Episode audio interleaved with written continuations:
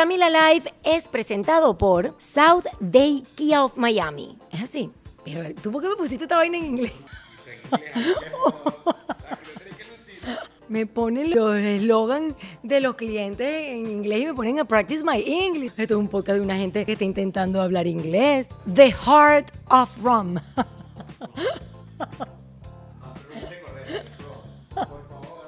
Dígame. La gente de Ron Diplomático se va a ir. Va a decir, quítenle la pauta a esta muchacha. Of Ron. no, Maya House, a unique Mexican experience. Coño, cállate.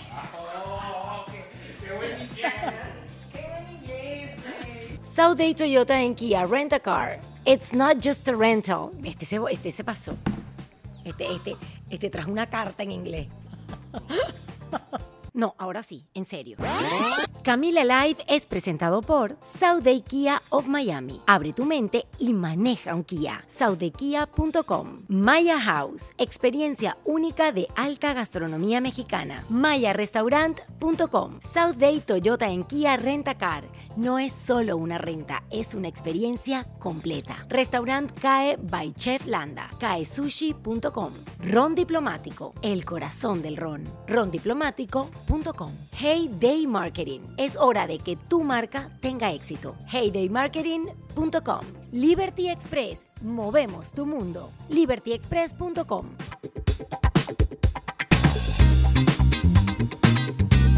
Hola, hola mi gente adorada, sean bienvenidos a un nuevo episodio de Camila Live.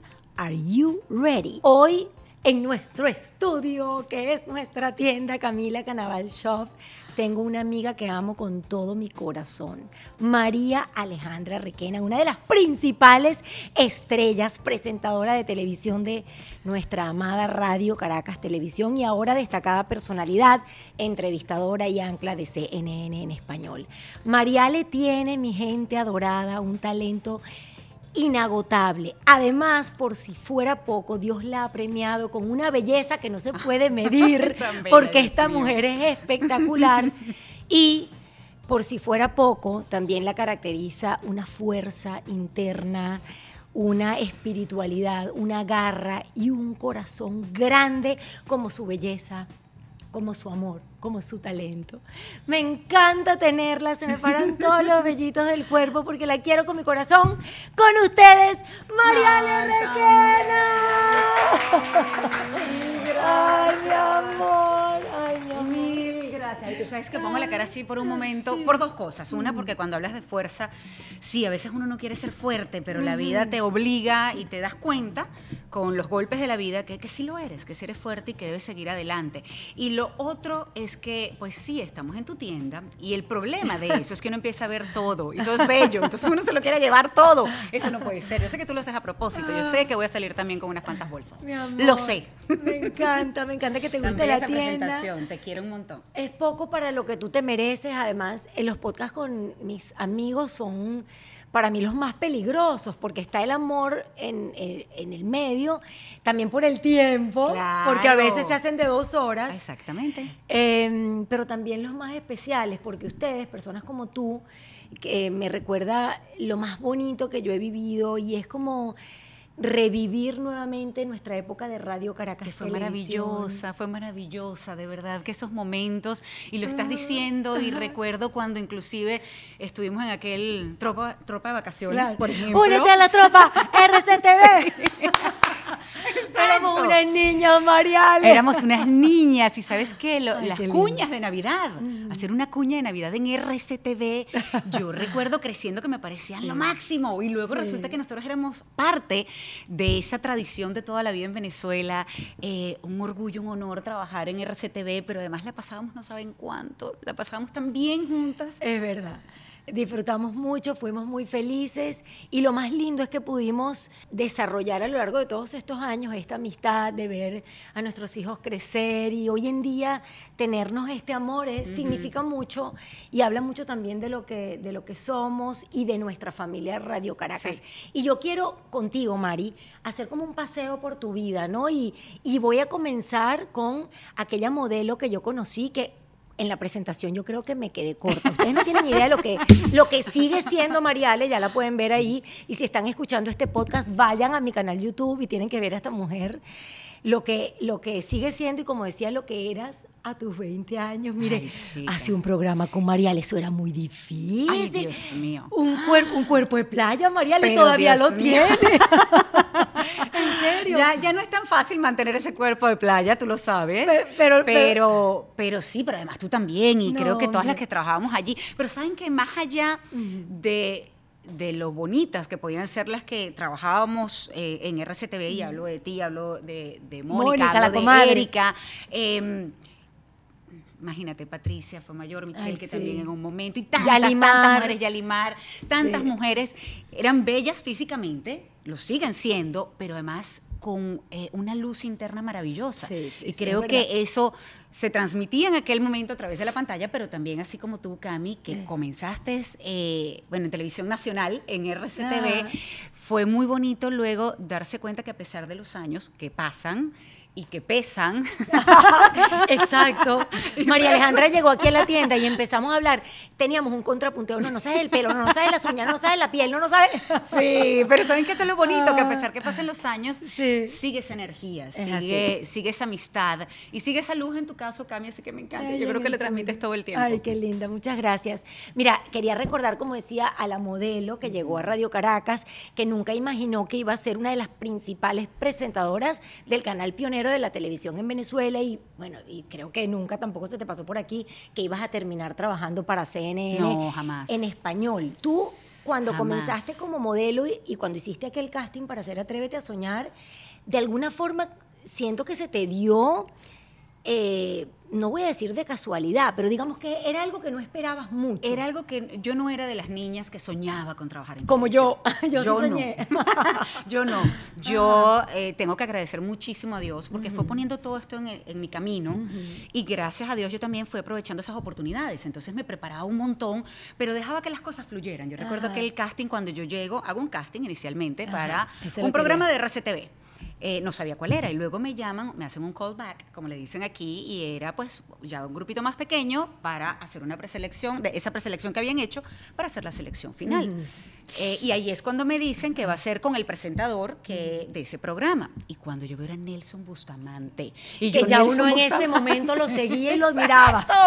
Exacto, hay que ir a los niños, por ejemplo. El programa de Nelson. Entonces, claro, yo dije, ¡Ah! cuando yo vi a Nelson al lado mío, yo dije, uy, ya va, es más, Erika también creo que estuvo en ese casting, imagínate. Sí, creo que Erika también estuvo en ese casting. Entonces, pues claro, yo dije, mira, vamos a dejar que fluya, evidentemente uno se pone nervioso. O sea, eso, eso quien te diga que no siente los nervios, los nervios que están allí, como esas maripositas en el estómago, es mentira. Eso están allí. Yo recuerdo que yo sudaba, yo sentía que sudaba y decía, ay Dios mío, que no se note. no se note que estoy sudando. Creo que no se notó mucho porque te escogieron, porque comenzaste en eh, Atrévete a Soñar, luego hiciste otros proyectos. Varios. Compartimos, hiciste de boca en boca. Exactamente. ¿Te acuerdas? De boca en boca, claro, imagínate. Tantos años YouTube estuve, eh, muchos años en RCTV y tuve la oportunidad, gracias a Dios, de hacer tantos programas, de tantos, además especiales, alfombras rojas, eh, compartir con tanta gente que yo creo, si te soy sincera, Cami, yo estaba consciente de dónde trabajaba, eh, el honor que representaba estar en, en, RCTV. Recuerdo la primera vez que vi, por ejemplo, a una primera actriz como, como Amalia, doña Amalia Pérez Díaz. Imagínate, sí. Cuando yo la vi, yo decía, Dios mío, estoy en el mismo canal que, que ella. Me emocionaba, ¿sabes? Era como impresionante. Pero al mismo tiempo yo creo que es algo que te da los años también, ¿no? y la experiencia. Ahora es cuando uno empieza a apreciar mucho más esos momentos, esas oportunidades que me dio la vida, que me dio Dios y que definitivamente estaré eternamente agradecida porque fueron experiencias increíbles. Además, viajé mucho estando en RCTV. Porque hablabas inglés y también te, pedían que entrevistaras a gente en, en, inglés, ¿Sabes qué es lo que pasa, Cami? Que yo, una de las pocas cosas que sí tenía claro desde pequeña era que yo quería aprender a hablar inglés. Eso sí. Y yo recuerdo cuando cuando me gradué eh, de bachillerato, de high school, secundaria, eh, yo decía, le decía a mi papá, por favor, yo me quiero ir a estudiar inglés, yo quiero aprender inglés, yo quiero. Y él me decía, no, todavía no, tienes 16 años, estás loca, ¿para dónde te vas a ir tú? Y gracias a Dios lo logré cuando tenía 19. Lo convencí y le di, le di tanto hasta que, pues, me fui a estudiar a Filadelfia.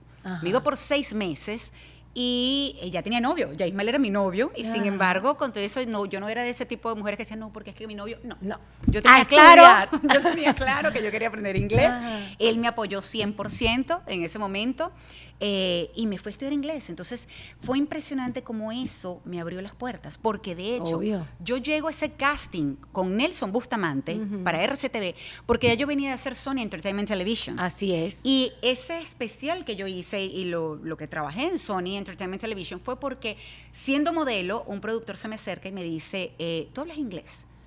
Y le digo, sí. Me dice, ¿estarías dispuesta a hacer un casting en inglés? Y le dije, sí, claro, vamos a hacerlo.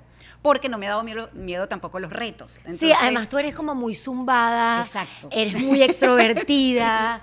No tienes Eso miedo ayudó. para esas cosas. Eso ayuda Eso mucho.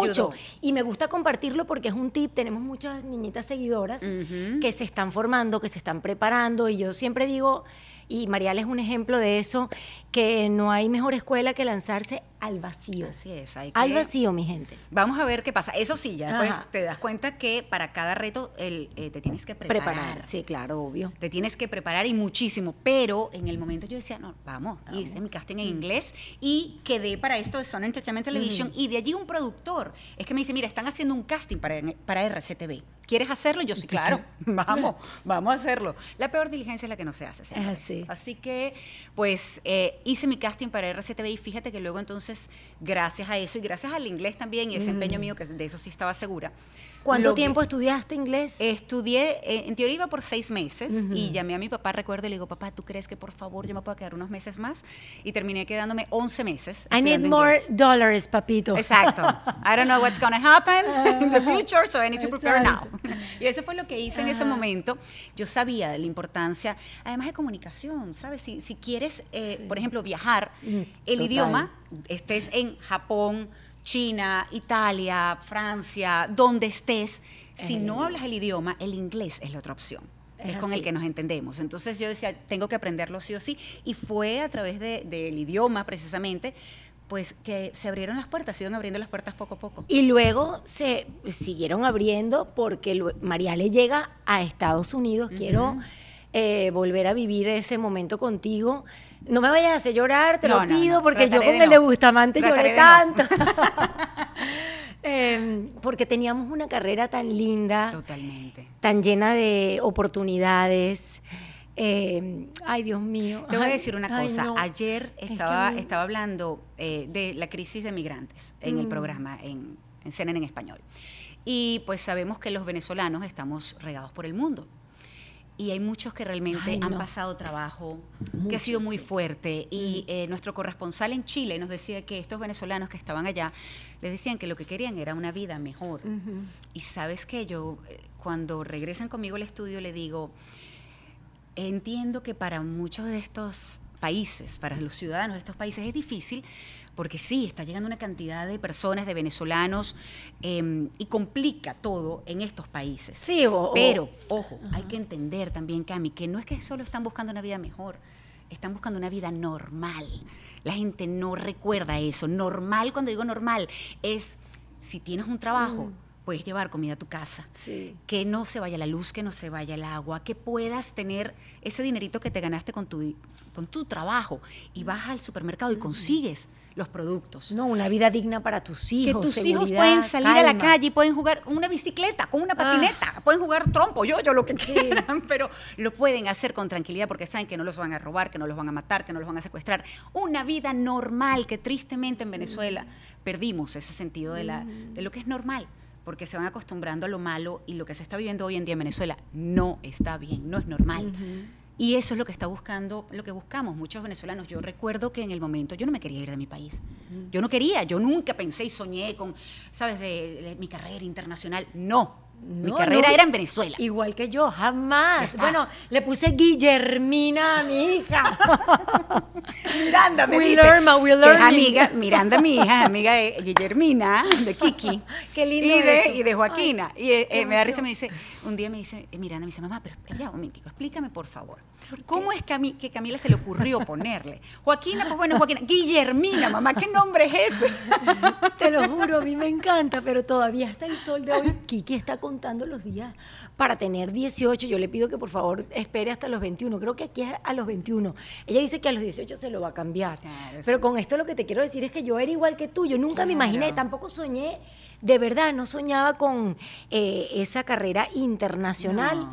Pero bueno, nos tocó. Nos yo, tocó, pero ¿sabes qué? Yo recuerdo, y precisamente porque estamos hablando también de los hijos, que, eh, que mi esposo Ismael en ese momento me dice, claro, había una marcha y yo me había ido a la marcha, eh, me quedé sin batería, no me podía contactar, se puso nervioso porque una vez que, que ya estaban las marchas, por ejemplo, con RCTV, yo tenía ya mis dos hijos, y entonces o marchaba él o marchaba yo, pero los dos Sí, no nos íbamos claro. a marchar, porque, Sí. pues bueno, lamentablemente también eso era peligroso.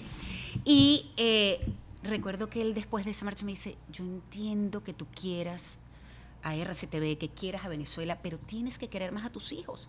Tienes la oportunidad de darle un futuro mejor, un futuro normal.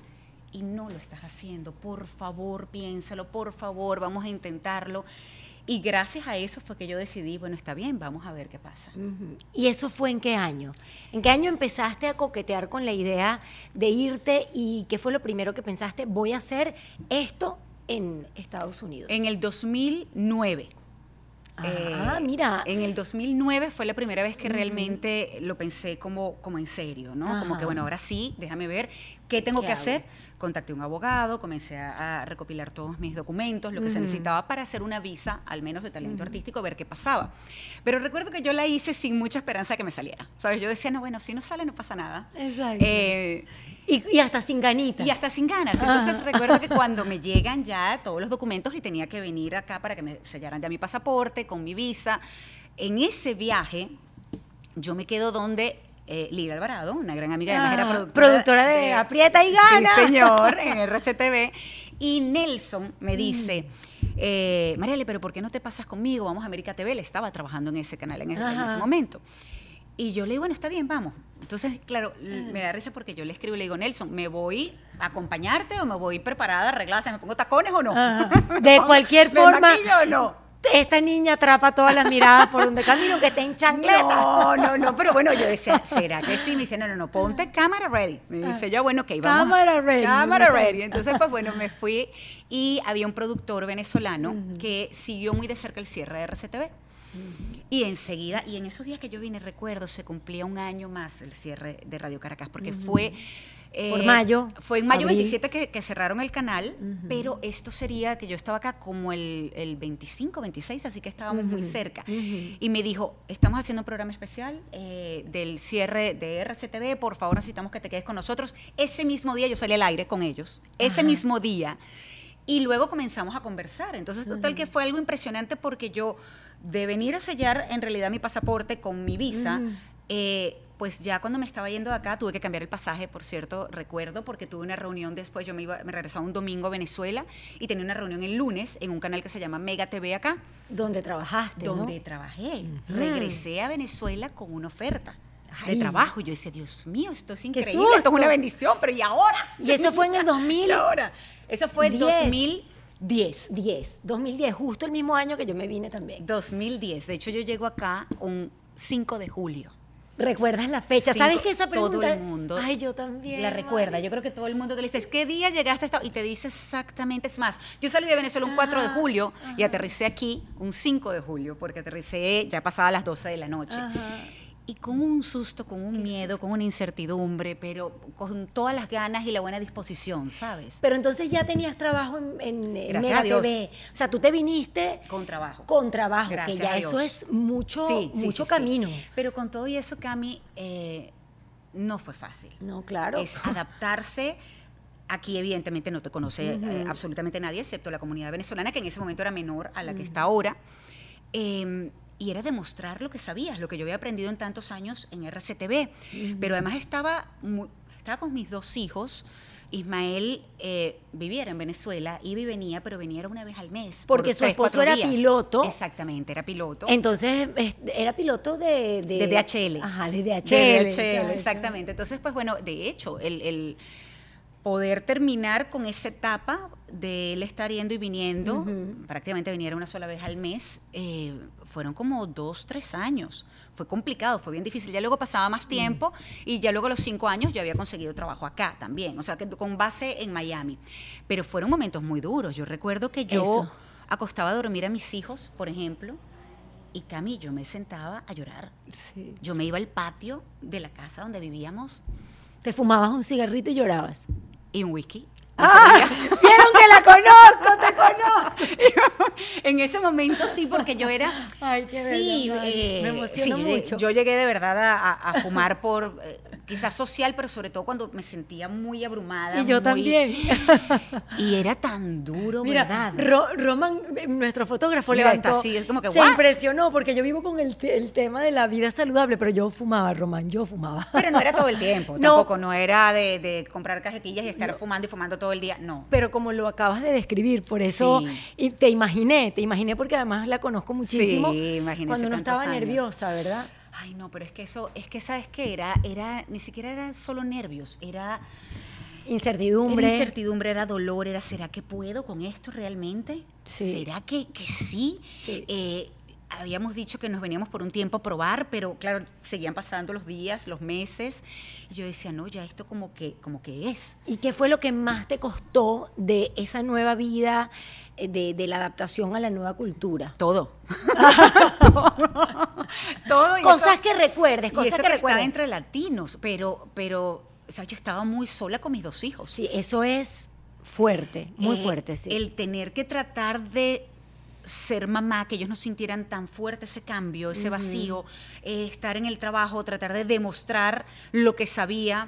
Eh, yo trabajaba mucho en ese, en ese momento para la comunidad cubana, entonces me estaba dando cuenta también que había que hacer un cambio de me tengo que hacer entender. Sí, Porque podemos hablar el mismo idioma, es decir, español, y no siempre nos entendemos. totalmente. Y ojo, me sirvió perfecto para lo que trabajo ahora en CNN en español, porque eh, yo le hablo a Chile, Argentina, a, a Brasil, poco, porque evidentemente es, es portugués, pero nosotros tenemos nuestro corresponsal de Brasil también y nos vemos en Brasil, eh, Estados Unidos, por supuesto, Honduras, todo lo que es Centroamérica, Suramérica. Entonces, tengo que hacerme entender y era un reto. Sí, y por eso, Mariale, no sé si ustedes notan, tú pronuncias un poquito las S, tú tratas Sí, de hacerlo. sí.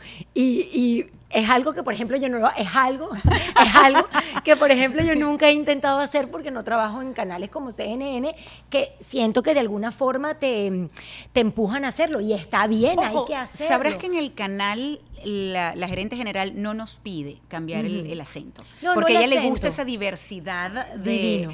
De acentos, de cultura, de, de- de todo, pues, porque además trabajamos para todos estos países. Pero yo me Palabras. acostumbré, yo me acostumbré ya poco a poco a, pues, no sé si neutralizar un poco el venezolano. Sí. Ojo. Eh, Estoy hablando con Camila o con mis amigos venezolanos y créanme que soy la más venezolana. Pero, Es así. pero cuando por el trabajo entonces Claro. tiendo a, a neutralizar un poquito. Así tiene que ser, pero no solo el acento, sino el tema de lo que decías, las palabras. Ujú. Eh, si tú dices, eh, Dios mío, hay tantas palabras, ah, es como los mexicanos alberca y piscina, Ujú. eh, rumba Mochila, y reventón. morral. Mochila o morral, ahí, ahí, bueno, y como Y esas- así muchísimo. Entonces muchísimo. te tocó y de alguna forma Mega TV te dio esa, ese camino. esa probadita de lo que estaba por venir. ¿Y te gustaba lo que hacías en Mega? No. ¿Te. No, no me gustaba y yo recuerdo que yo hablaba con la productora, ella, ella se frustraba un poco conmigo, porque era un programa, se llamaba Paparazzi Magazine y era de chisme. Y yo le decía, pero es que no, me dice, no, pero es que velo como que si fuese un personaje. Le dije, mira, ya, No. si yo hubiese querido ser un personaje, me meto actriz.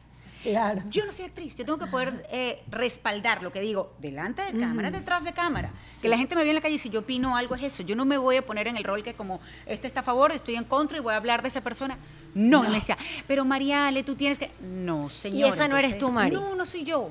Y yo siempre he sido muy muy real, muy honesta Ujú, ujú. ¿Es con, así? con ¿Es quien así? soy y con el público. Entonces yo no podía llegar acá a hacer otra cosa que no fuese eso, que lo había hecho por muchos años. Entonces esa parte costó un poco, Pero pero, lo entendieron. Y es bonito que, que tú también lo compartas porque pasa mucho y de eso trata también mucho este podcast, que a veces llegamos y no nos dan el trabajo ideal y ahí es cuando tú ves a un médico haciendo de Uber, que no es que sea- ser de Uber es poca cosa, no. No.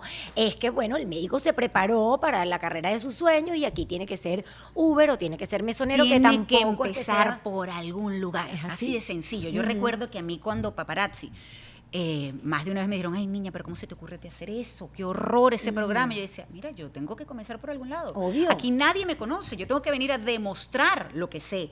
Y tiene que ser poco a poco.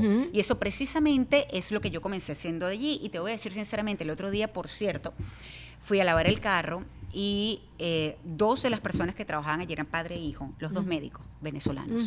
Y estaban allí Ah. lavando carro. A mí eso me dio de todo, pero por otro lado les dije, ¿sabes qué? Es Los un trabajo admiro, honesto. los es un, admiro. un trabajo honesto y sé que es muy difícil, muy, muy difícil. Y te aseguro que ellos, así como tantos, pues se sentarán también a llorar, Cami, ¿sabes? Y se, sentarán, se sentirán frustrados Seguro. y sentirán muchísima rabia. Yo recuerdo una vez llegar a mi casa y estaba mi papá y mi mamá estaban de visita que además tienen una familia muy linda, muy unida, Sí. que siempre se ha acompañado, no, no de ahora, desde que te conozco Sí, hace más de, de 20 siempre. años, desde De siempre. siempre, de Un beso para tu papá y tu mamá. Sí, gracias, gracias. Y tu tío cardiólogo, que es amigo de mi papá, el doctor bueno, Requena. claro, no, mi primo, él es mi primo. Tu primo. Sí, mi primo.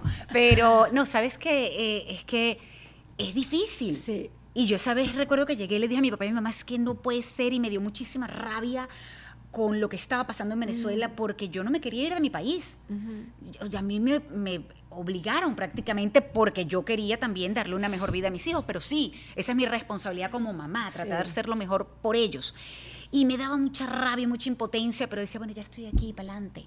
Hay que seguir. Y así que, mira, todas estas personas que están tratando de abrirse camino en otro país, Mm. sabemos lo difícil que es, pero pues con mucho trabajo, dedicación, paciencia, sí se puede.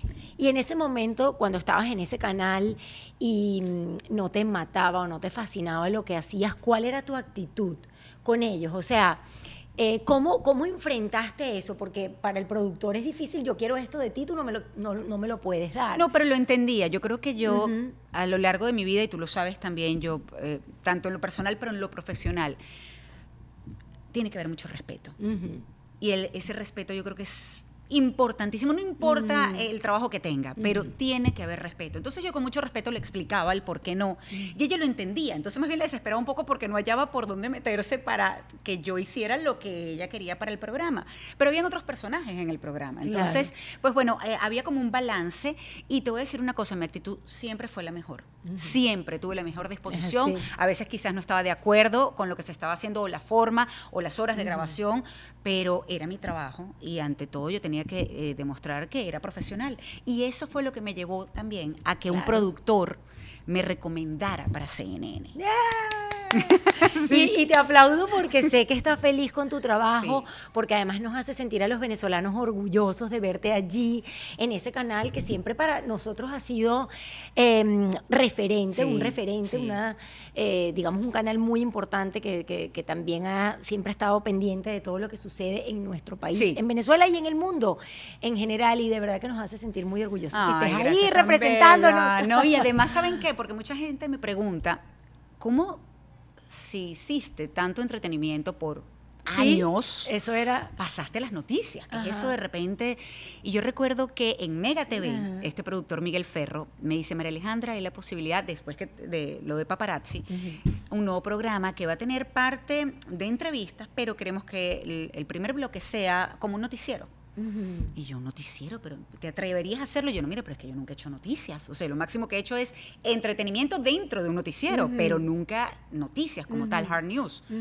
Eh, y me dice, pero ¿por qué, no te, o sea, ¿por qué no te gustaría hacerlo? Digo, no, no, yo no he dicho que no me gustaría, es que nunca lo he hecho. Ajá. Dice, pero tú no te das cuenta que en tu vida, fuera de las cámaras, lo que haces es hablar de política, de economía, o sea, ¿qué, estás hablando? Es Tú sencillo prender la cámara y dale, Mari. Me dice, vamos a ver qué pasa. Y le dije, pues, ¿sabes qué? Vamos a ver qué pasa. Ajá. Y mi primera entrevista que hice, que tenía que ver con política. Qué susto eso. Totalmente. Recuerdo que era la reelección de Obama. No estabas Y el contrincante era Mitt Romney por los republicanos. Y yo decía, Dios mío, además, ¿Qué yo venía a Venezuela, Ajá. esto me estaba adaptando de los demócratas, los republicanos, entendiendo todo acá en Estados Unidos, la política estadounidense. Que es completamente distinta. completamente distinta. Eh, y más de lo que hemos vivido los últimos años Sí. nosotros en Venezuela. Mm. Y dije, pues bueno, a prepararse, a estudiar. Y recuerdo que hice mi entrevista y sí estaba un poco, era con un analista eh, republicano, recuerdo un analista político, y sí estaba un poco nerviosa, pero mira, sí, la información es poder, el prepararse te ayuda Totalmente, muchísimo a estar más seguro. Y cuando termino esa entrevista y nos vamos a, a comerciales, eh, la- las otras dos personas que estaban en el programa, dos periodistas, eh, me dicen, Mariale, bienvenida al, mundo de las noticias. Me dice, ya más nunca vas a hacer entretenimiento. Y yo me reí le digo, están locos, pero espera. Me dice, no, no, no, ya tú vas a ver. Y no se equivocaron.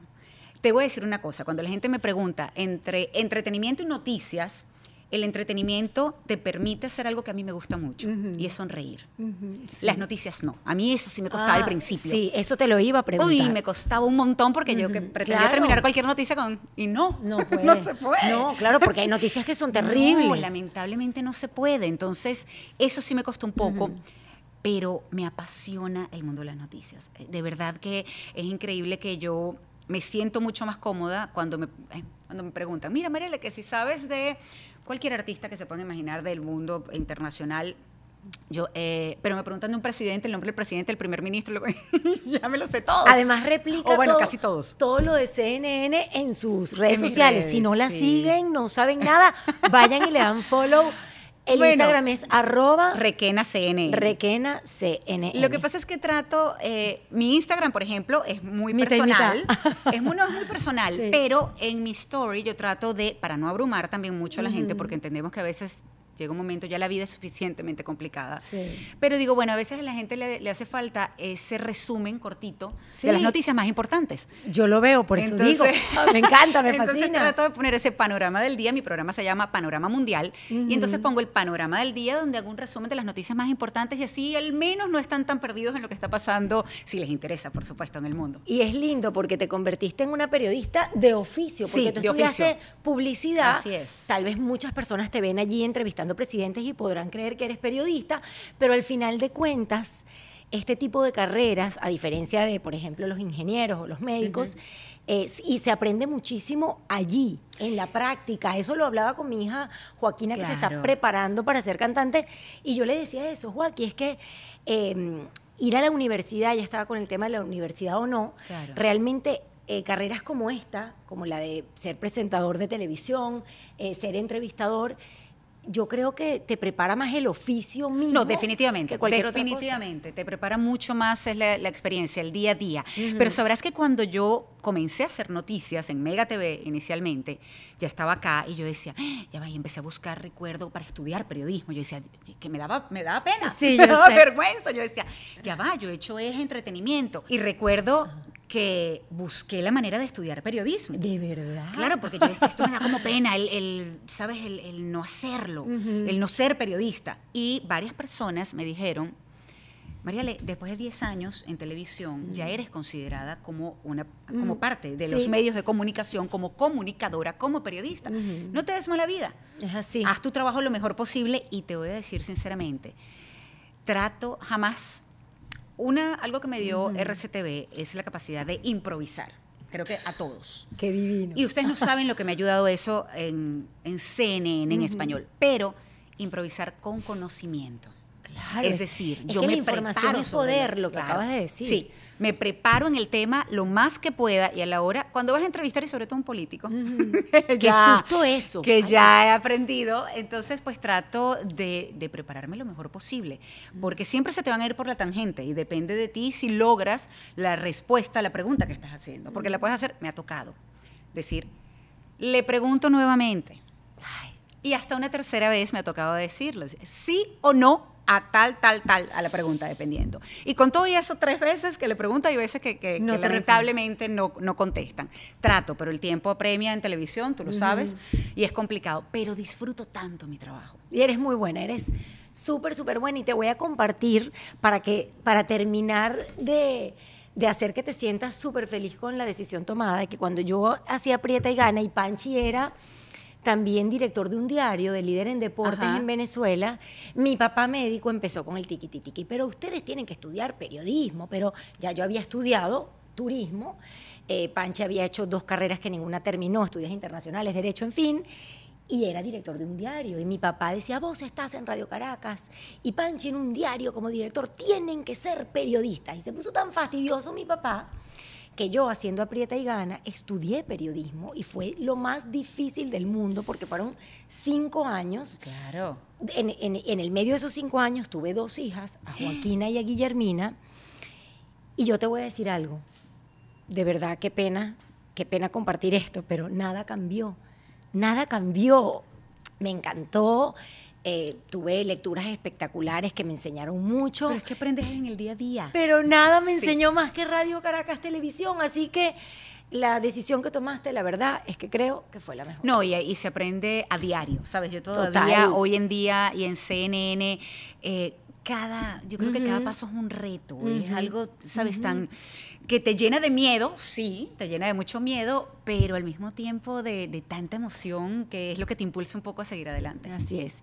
Mira, hablando de seguir adelante, de miedo y de emoción, no puedo dejar de tocar en este podcast eh, y dejar de recordar a una persona que también fue mi amigo y que siempre lo voy a tener en un, un espacio muy especial de mi corazón, a Ismael, Ismael. que ha sido tu gran maestro de vida porque te enseñó lo fuerte que eres, porque pues te dejó una familia espectacular Increíble. y te hizo esa mujer que hoy todos admiramos, que la vemos y que decimos, wow, ¿cómo pudo Mariale superar después de 20 años de matrimonio, pero no de matrimonio, 20 años de un hermoso matrimonio No, espectacular? eh, 20 años de matrimonio y 6 de novio. Entonces estuve casi 26 años eh, con una persona a quien amé muchísimo, a quien pues todavía y toda la vida tendré en mi corazón también. Eh, te agradezco, por cierto, Cami, porque Cami fue con Joaquina, Mónica también, y, y así como muchas personas al hospital a visitarme. Y a rezar ahí en la cama. Exactamente, ahora recuerdo a Joaquina tan bella orando ahí al lado Mm. de la cama de Ismael. Eh, fueron momentos muy difíciles, tú lo sabes. Fueron, después de eso, momentos de mucho shock, de no entender, de mucha rabia, de, de mucho dolor, de sentir algo, un hueco en el pecho que te consumía Ay, sí. que era horrible. Y además con dos hijos que tuvieron que pasar por algo que, que nadie debería pasar, no importa la edad que tengan.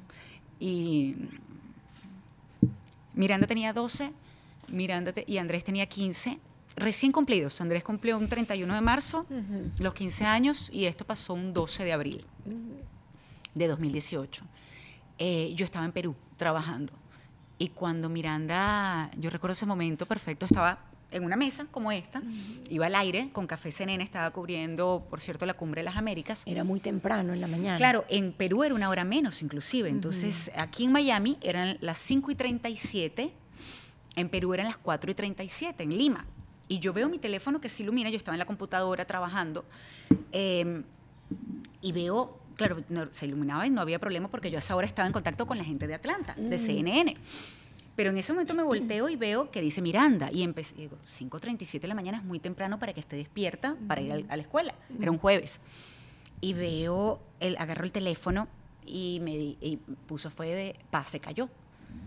Y enseguida, por supuesto, le escribí y le digo, ¿qué pasó? Eh, ¿Cómo está Paz? ¿Dónde está tu hermano? Llamé inmediatamente a Andrés. Andrés no me contestaba, la llamo a ella. Eh, y me, me cuenta un poco qué fue lo que pasó. Eh, lamentablemente a, a Maelo le dio un ACV, le dio un stroke, como le dicen acá, un derrame. Eh, y mis hijos, que estaban con su papá, que gracias a Dios y por cosas de la vida, porque Andrés nunca dormía con su papá, nunca, nunca dormía con su papá. Esas cosas son tan extrañas, ¿verdad? Uno- Esas son cosas que, que son Ay. cosas de Dios. Ah, de Dios, sí. Porque sabes que yo se lo decía a ellos también en parte cuando llegué.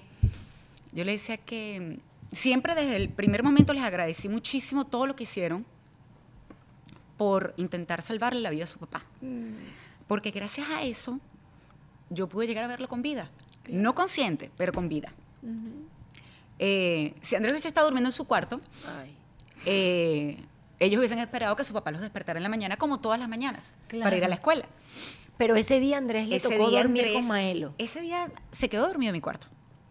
Y yo hablé con Ismael, recuerdo, hasta las eh, 12 de la noche de acá, 11 de la noche de Lima, antes de irme a dormir. Y todo estaba perfecto. Él estaba maravillosamente bien, eh, no se sentía mal y de repente me, me- pues amanecemos con ese terrible golpe. Eh, pasamos unos días en el, en el hospital, lo operaron, pero, pero pues bueno, no hubo nada que hacer, pero yo le traté de, de ser lo más estable posible por mis hijos, cosa que no era nada fácil y todavía no lo es. Ya, yo, ya nosotros lo hablamos mucho más tranquilos, ya han pasado, imagínate, ya han pasado unos, unos cuantos años y lamentablemente no somos los primeros ni los últimos a los que nos ha tocado vivir algo así. Me duele demasiado, eh, no solamente que él no esté, sino que mis hijos, por ejemplo, el otro día estaba hablando con una amiga que, que me comentaba que su esposo estaba un poco alterado por el matrimonio de la hija. Mm. Y decía, no, pero es que sabes, y los gastos, y, y pues bueno, y además se complica porque es que tú sabes que el novio le dije, mira, trata de decirle a él que disfrute cada momento, porque él va a poder caminar a su hija.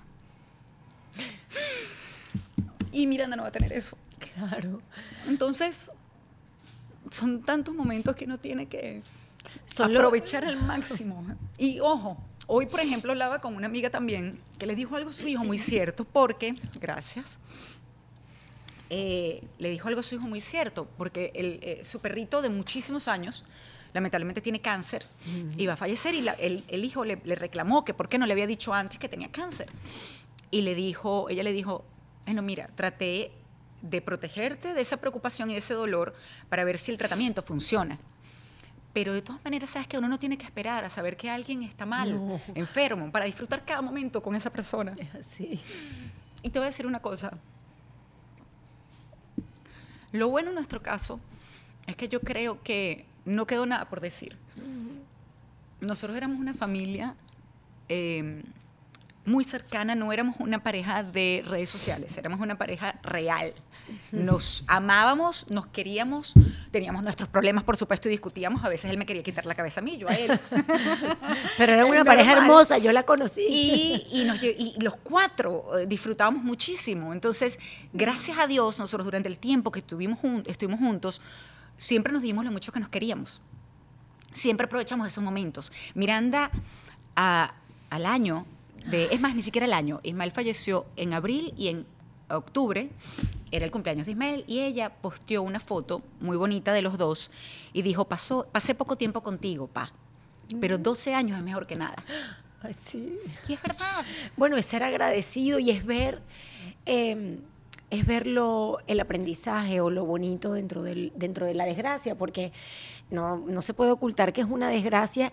Y yo toco este tema, bueno, primero porque es parte de tu vida importantísima y como lo dije al principio, em, yo creo que eso te construyó y te hizo y te moldeó a la medida de una mujer que, que ha llegado aquí para inspirarnos. Yo también creo muchísimo en Dios y, y me gusta compartir este tipo de cosas que son tristes. Y, a ti también te ha golpeado fuerte la vida. Por eso, y también lo comparto porque, como lo dijiste muy bien, no somos las únicas. No. Y cuando uno comparte la carga, primero se hace más ligera para uno, pero segundo, ayudas al que está atravesando. Sí. Porque yo estoy segura que, en- segura que en este momento hay personas escuchando el podcast viviendo lo mismo recientemente o, o- o atravesando por Sabes que problemas. por las redes sociales me di cuenta de la cantidad de personas. Es porque uno en el momento pues sientes que te está pasando a ti, que tu mundo, es que es, que Sí. es así, el mundo cambia por completo, tu vida cambia por completo, Eh, te quitan el piso, así de sencillo, porque Sí, uno tiene hueco. planes, uno tiene todo. Em, y a través de las redes me daba cuenta como tantas personas, más recuerdo a una que yo trataba, las que me, me daba cuenta de estos mensajes, les escribía. Y hubo una que le escribí por mensaje directo de Instagram y desde ese momento que fue, te voy a decir, un año después que falleció Ismael, ella me decía que cómo había hecho yo porque ella no quería vivir más. Hay gente que se quita la vida, por eso a mí me gusta hablar de esto. Mira, yo hablé tanto con ella tanto con ella. Dos hijos tiene. Y, y me sentí tan identificada porque sé que está ese diablito allí, porque el, el dolor es tan fuerte, tan grande, Es que, que no se puede explicar ese dolor. no, no se puede explicar. Solamente las personas que han pasado por él eh, lo, pueden saber de lo que uno está hablando. Y, y me, me gustó mucho que hace poco hablé con esta misma persona. Y me dijo, Mariale, muchísimas gracias por todo tu apoyo en ese momento. Quiero contarte que estoy bien, que está pasando esto y esto en mi vida, que mis hijos están bien, que hemos salido adelante. Por supuesto, extrañando mucho a mi esposo. Pero mira, eso me, me gustó tanto. Ay, qué Me gustó tanto y, y en ese momento son de esas cosas porque yo sí te voy a decir una cosa, Cami. Yo sí eh, tuve un conflicto con la fe muy fuerte. Yo iba a fui preguntar de esas eso. personas que decían, bueno, yo me apoyo en Dios y ojo, yo, yo sí sabía que yo no iba a dejar de creer en Dios, Ajá. pero yo sí le, yo, yo sí eh, Andrés y yo tuvimos muchos problemas con la fe en ese momento y yo decía, pero ¿por qué? Ay, sí. ¿Por qué? Si hacemos todo como supuestamente debemos hacerlo. Trat- o sea, nos portamos bien, tratamos de ayudar a los demás, ¿por qué? Entonces, a mí sí me costó mucho. Pero luego Dios se encargó poco a poco de irme demostrando, a pesar de que yo no lo quería ver por momentos, creo que el, el más evidente fue la llegada de Carlota, que fue como la primera luz en mi vida. Su sobrinita, la hija mi de su sobrina, hermana. que nació en enero de 2019. Eh, y yo ese momento recuerdo cuando Carlota nació, yo tenía, Dios mío, ¿sabes? Yo no entendía entre tanta oscuridad cómo de repente tenía luz Mm, nuevamente sí, en mi sí. vida. Y esa fue como que la primera señal, bueno, más clara que es imposible de Dios, de decirme, aquí estoy. Aquí estoy. Y así fueron pasando varias cosas que en el momento que sucedían, lo, lo único que yo podía hacer era agradecerle a Dios por esos momentos. Porque me daba cuenta que, que no estaba sola. Que yo pensaba que estaba sola y quise creer que estaba sola, pero no. Porque Dios se va encargando de hacerte ver poquito a poco la luz en medio de la oscuridad y te va dando cositas.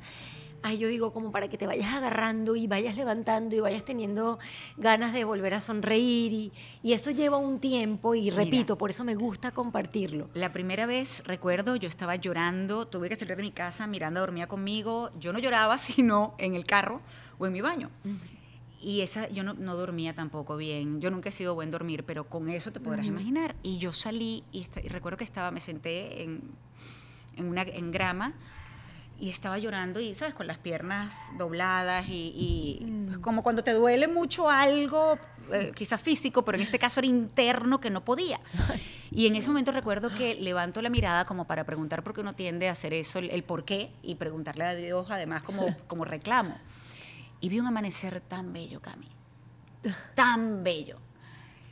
Eh, que fue como que el primer recordatorio, ¿sabes? Que, que ese tipo de cosas se siente bonito, que hay luz, que no cuestan nada, además, que están allí, que sí hay vida, que por mucho que duela, eh, hay cosas por las que vale la pena seguir. Y en mi caso yo tenía dos motivos maravillosos, sí es verdad, mis dos hijos, pero era muy difícil. Claro, difícil. Era muy difícil, entonces es el poco a poco, es el, no es ni siquiera un día a la vez, es un minuto a la vez, es Sí. ir, es obligarte a, a pararte de la cama, a ir a trabajar, a, a- a tener cierta sensación de normalidad.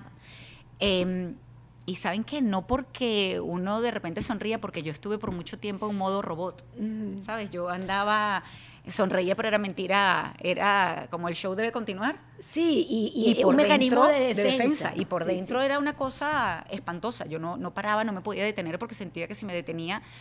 Morías. Sí, y además, ¿sabes qué? Porque quizás fue un mecanismo de defensa también para no sentir tanto dolor.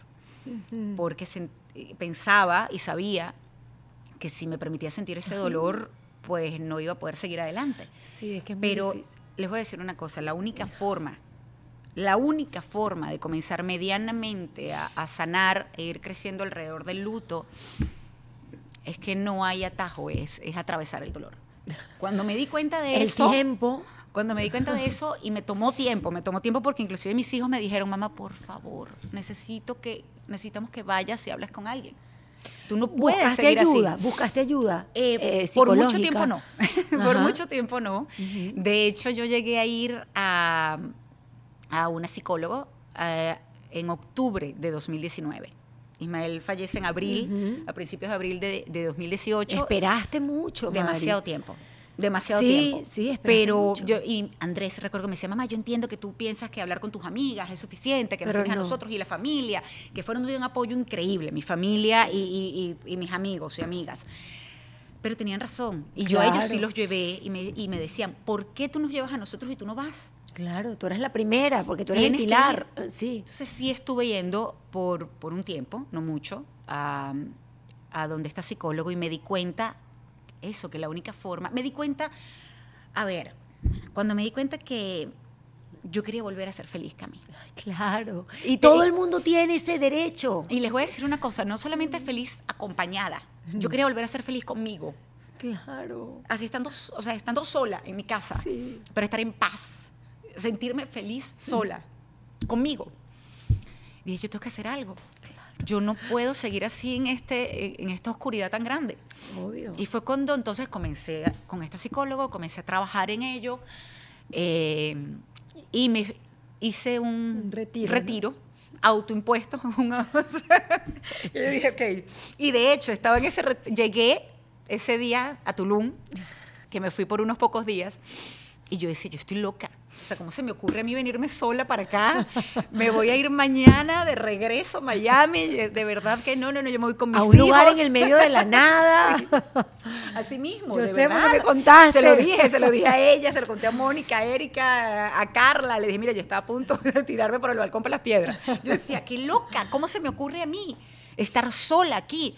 Pero eh, creo que esos días me sirvieron, me obligué a atravesar ese dolor, me obligué a sentir, a hablar, sí, con- hasta con Ismael, que yo creo que lo hacía eh, constantemente, pero en ese momento era realmente como a, a- a sacar todo lo que, lo que sentía para poder lograr esa paz, la paz.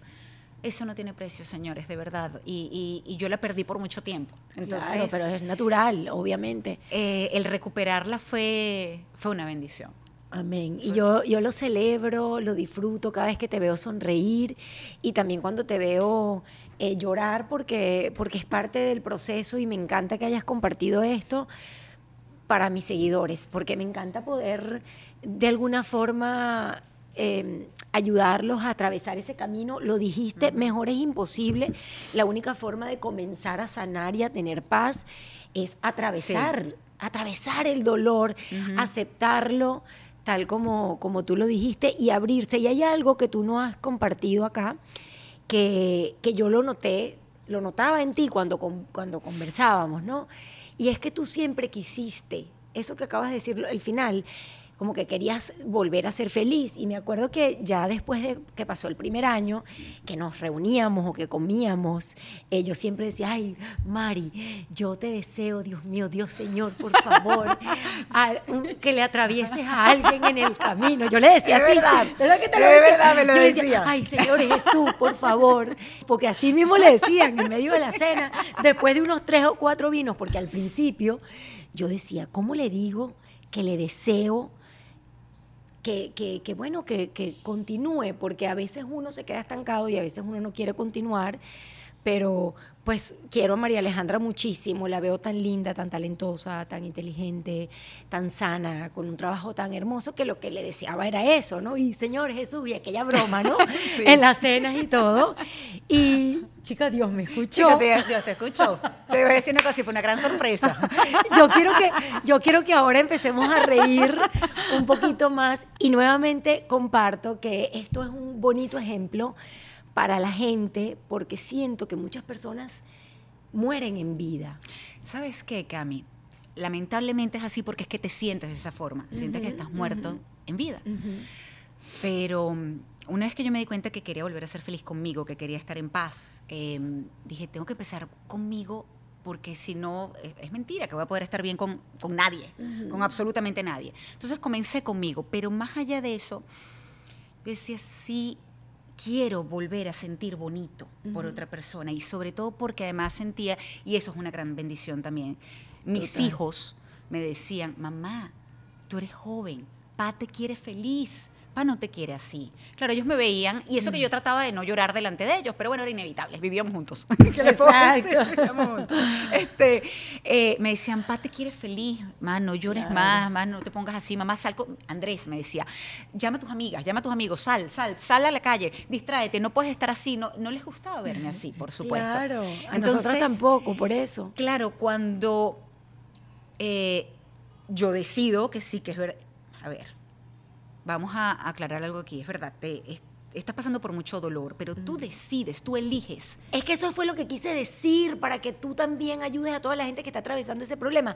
Que ya Mariale, aun cuando estaba sufriendo y tenía sus momentos de angustia, de dolor, de llanto, todavía los tiene, lo acaban de ver, eh, ya ella estaba abierta a una nueva oportunidad, porque tú lo, ¿te acuerdas que no los decías? Exactamente. Yo le, yo le exacto, les dije, ya estoy más tranquila, Ajá. ya yo creo que yo ahora estoy, estoy mejor.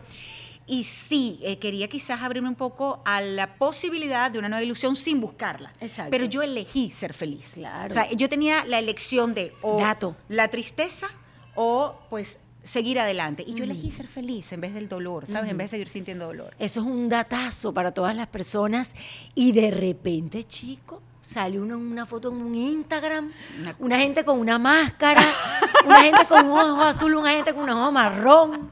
Pero en un- blanco y negro, un- esa foto. exacto. Y una gente que se conocía desde hace 20 años, vea, una gente de la televisión, búscate la foto. No, no, que la- es que miren, es que, es una mentira, una gente de la televisión y boom, boom. María Alejandra Requena tiene nuevo amor. Mira, eso fue tan, no. tan loco, tan sorprendente. Yo decía, ¿qué es esto? Luciano, Luciano Alessandro yo lo conozco de toda la vida, desde antes de trabajar en RCTV. antes. Nunca, nunca me gustó Luciano, nunca me despertó ningún Mal ni el más pensamiento. mínimo pe- mal pensamiento. Eh, me pareció un chico eh, guapo, por supuesto, yo lo conocía haciendo modelaje, antes de entrar en RCTV. Ajá. Fue el novio de Mónica. De Él mi fue a comadre. casa, exacto, él fue a mi casa con- de novio Mónica. Ya yo estaba después casada con Ismael, yo lo conocí a él antes de casarme, entonces, claro, siempre fue amigo. Claro. Y de repente viene a Miami a promover algo con Telemundo Ajá. y me dice, Mariale, tengo muchos años que no te veo, no sé qué, me encantaría invitarte a un café. Y pues ese café de verdad empezamos a hablar y hablar y hablar y hablar. Yo fui tan abusadora que hasta le pregunté, le digo, mira, ven acá, cuéntame por qué tú no tienes ni siquiera un divorcio encima. O sea, ¿por qué eso no puede ser? O sea, no tienes es un muy hijo, no Exacto. Eso no sorprende. abusadora de la confianza, la- pero de Ah. verdad. Y pues nada, en aquel momento me, me dijo que también se había dedicado mucho al trabajo, a la parte profesional, etcétera, pero jamás me imaginé que pudiera haber algo más que una amistad. Pero ese día, al final de ese café, hubo como una mariposita, una cosita. No, algo- claro, claro que hubo, pero claro que hubo. Mira, que Pero la eso gente saber. extraño. ¿Tú has contado esto? Eso fue lo extraño. video? Eh, no. Ah, bueno, dale, pues, primicia. no, no. Eh, Ese día hubo esa, esas Ese día estuvimos hablando un montón. Ese café pasó un vino, por supuesto. Y eh, luego cuando ya nos pedimos la cuenta, nos vamos, él se estaba quedando cerca de, de allí, de Brickell, de- también cerca de mi trabajo. Yo le digo, te dejo y yo sigo para la casa. Cami, para que la gente tenga una idea. Yo estaba tan segura que era un café y ya está, íbamos a hablar un ratico y me iba para la Ajá. casa, que yo le dije a mis hijos a las cinco y media de la tarde, mira, me voy a ver con un amigo venezolano que trabaja en RCTV, pero que vive en Colombia, que está aquí en Miami nos vamos a tomar un café, pero yo estoy temprano en la casa. Yo como a las 8 debo estar en la casa ya. Era las 8 y nosotros seguíamos bla, bla, bla, bla, bla, bla, bla, bla. ¿A qué hora llegaste? ¿A qué hora llegaste, María Llegué como cerca de las 12. Imagínate, a mi casa, cerca de las 12. Pero bueno, claro, ya al final de la conversación, ya cuando estábamos pidiendo la cuenta, ya se sentía como ya algo más en el ambiente, ¿sabes? Ya había como un, ah, un corrientazo ahí. Un corrientazo ahí extraño. Y pues bueno, cuando lo fui a llevar al hotel para yo seguir a mi casa, él se iba al día siguiente para Colombia. Eh, pues me sorprendió, íbamos caminando los dos y de repente, o sea, lo que hizo fue que como que se volteó y, me Y te dio un beso. y Ca- yo- Mariale, yo no sabía yo- que había sido el primer día. Esto es una sorpresa para mí, tampoco me lo habías contado. El primer día. Pero mira, Luciano, tú te la se, traes. la- se pasa, de verdad. Pero sí, Luciano, de, de la novela ¿Quién para la vida pensar? real. ¿Quién iba a pensar? Exactamente. ¿Quién iba a pensar? No, no, mira. De verdad, Mari. Yo me quedé, pero además, lo que te digo sinceramente, me sorprendió muchísimo, porque por más que hubiese química de lo que fuese, Habían unos vinos iguales por ahí. Nunca me hubiese imaginado que me iba a dar un beso. Claro, que eso. Y menos así de, de- de- De la Es que no me lo nada. esperé, Ya va, fue espérate, me- ya va. ya va, chicos, si yo vine fue a tomarme un café contigo, que, que es eso que me estás cayendo a besos. Pero más me sorprendió que yo correspondí al beso. Ay, qué lindo. Eso me sorprendió más. eh, y Ajá. te voy a decir sinceramente, porque Luciano no fue el primero que se acercó en ese tiempo con, pues, con intenciones quizás de un poco más como de romance. Sí. Hubo otras personas, pero mí sincer- eso no me interesaba. Yo recuerdo, yo recuerdo. No me importaba, no me interesaba, no, no, no me, es que no, no, no- estaba preparada para absolutamente nada de eso. Entonces esto me sorprendió mucho, pero él se iba al día siguiente y entonces, claro, me escribe después y me dice, Mariale, eh, eh, me gustaría seguir hablando contigo, yo regreso en enero a Miami, esto era en diciembre. Ajá. eh, mediados, finales de diciembre. Me dice, regreso en enero a Miami, ¿tú crees que este, te pueda ver? Y yo, este, pues, bueno, ¿será? ¿Será? ¿Dónde, ¿Será? disculpa, Luciano, ¿dónde es el café? No, no sabes. Mira, pero además fue tan, tan extraño todo como se fue dando. Íbamos conversando todo el tiempo por WhatsApp, este, eh, cada cierto tiempo hacíamos videollamada eh, y todo iba fluyendo de una manera tan bonita. Luego recuerdo cuando estuvo acá en febrero. Ajá. Me invita a cenar formalmente, yo le digo a mis hijos, pero le fui a decir primero a Miranda, yo tenía unos nervios, no tanto por la cena, sino por decirle a ellos. Claro. Eh, Obvio. Y recuerdo que le digo, Miranda, Miranda, mira, que tú sabes, el- aquel que te dije, mi amigo, que vive en Colombia, que no sé qué, está acá. Y entonces me invitó a cenar y ella, la reacción me sorprendió muchísimo. ¿Qué te dijo? Porque era, you're going on a date. Oh en my una cita, God. mamá. Y yo, no, no es una date. Yo voy con un amigo, se mamá, you're going on a date. Ay, qué una cita, ¿qué te vas a poner? Y yo, ¿sabes? Yo decía, ¿qué es esto? Qué bello. Y ella enseguida le dijo a Andrés, pues ellos tienen una comunicación, es impresionante. Amén, gracias a Dios. Eh, y yo después hablé con Andrés y Andrés me dice, no, mamá, claro, anda, o sea, tú eres joven, tú eres bella, tienes que salir, Sí. papá te quiere feliz, ya te lo hemos dicho, anda. Entonces, claro, todo fue Qué fluyendo, engranando de una manera tan especial, tan bonita, con Luciano también. Eh, Cuando nos volvimos a ver después de ese momento en diciembre, fue como que los nervios otra vez, ¿no te crees? Ahí sí, angustia! Ahí sí, había nervios, ahí sí, había Qué nervios. angustia. Pero recuerdo que ya después, eh, bueno, nos agarró la pandemia. Ujú. Y pues, fue una cosa muy loca porque estuvimos más de siete meses sin vernos, eh, excepto por el teléfono, pues, por supuesto. Y, y sin embargo, seguíamos una relación muy bonita de conversar, de estar. Pero sí te voy a decir una cosa, Cami. Hubo un momento, y lo recuerdo perfectamente, yo estaba llegando a mi trabajo y yo recién acababa de hablar con él. Eh, y sonó en la radio una canción de eh, Río Roma, que yo no los conocía realmente. La canción se llama Me cambiaste la vida. Mm.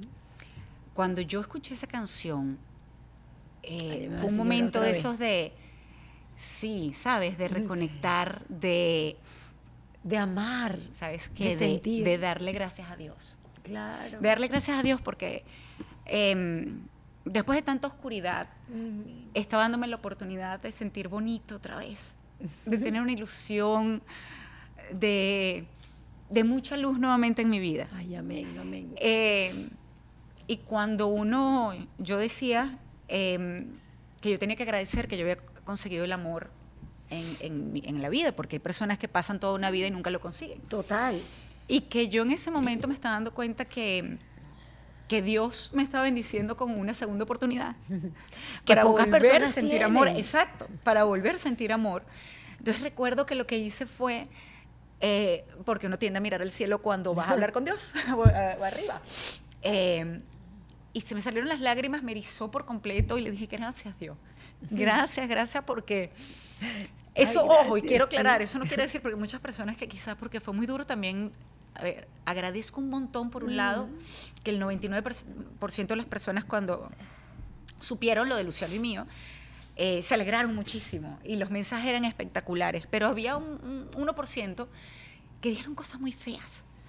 Y les voy a decir una cosa, eh, yo recuerdo cuando alguien me dijo a mí que así como cuando tuve a Andrés, eh, nunca pensé poder amar tanto a alguien. Y luego tuve a Miranda y me demostró mi corazón que podía seguir creciendo para seguir amando a personas. Eh, no quiere decir que porque yo ame, esté enamorada de Luciano, Claro. yo haya olvidado a Ismael. Ismael, y se lo dije a Luciano, le dije, mira, la persona que esté conmigo en algún momento tiene que ser muy segura de sí. Y eso se lo dije en ese día del café. De verdad. Cuando él me preguntó, después que yo de abusadora le dije lo que le, le- le pregunté lo que le pregunté, él me preguntó después, perdón, me preguntó que si yo había pensado en rehacer mi vida. Y le dije, ¿sabes qué? Hasta, hasta hace muy poco no. Pero eh, si Dios me, me da la oportunidad y, y pasa, yo in- intentaré también darme la oportunidad, eh, esa persona tiene que ser muy segura de sí, porque Ismael siempre va a ser parte de nuestras vidas. Pero por supuesto. Eh, siempre va a haber una foto de, de él en mi casa con mis hijos, porque fueron casi 26 años, pero además es el padre de mis hijos. No, y, y- además una persona que, que amé y que estará en mi corazón siempre. Entonces, Es que yo él- creo que ese amor nunca se te va tampoco a No, morir. es que- el amor no muere. No. O sea, eh, No, eh, solamente no. que ahora él está con Dios y pues se transformó en otra cosa y ahora estás enamorada de Luciano. Yo diría que hasta también. Suena extraño. Suena extraño. Pero es así. O sea, yo Sí. puedo imaginarlo.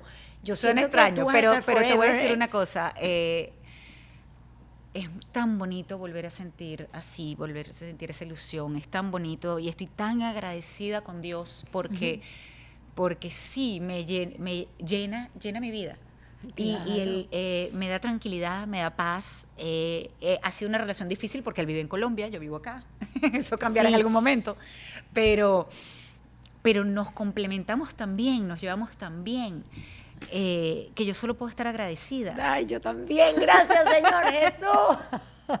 Mira, y él es un poquito más joven que tú. Qué indiscreción, pero yo soy como tú, mi amor. Yo soy como tú, yo pregunto la confianza, todo. pero no importa, a mí no me importa Un decirlo. poquito. Claro, él tiene dos años menos que yo. Ajá. Él tiene dos años menos que yo. Ay, esa es otra. Entonces Ajá. ustedes ven que a través de las redes me dicen, Ajá.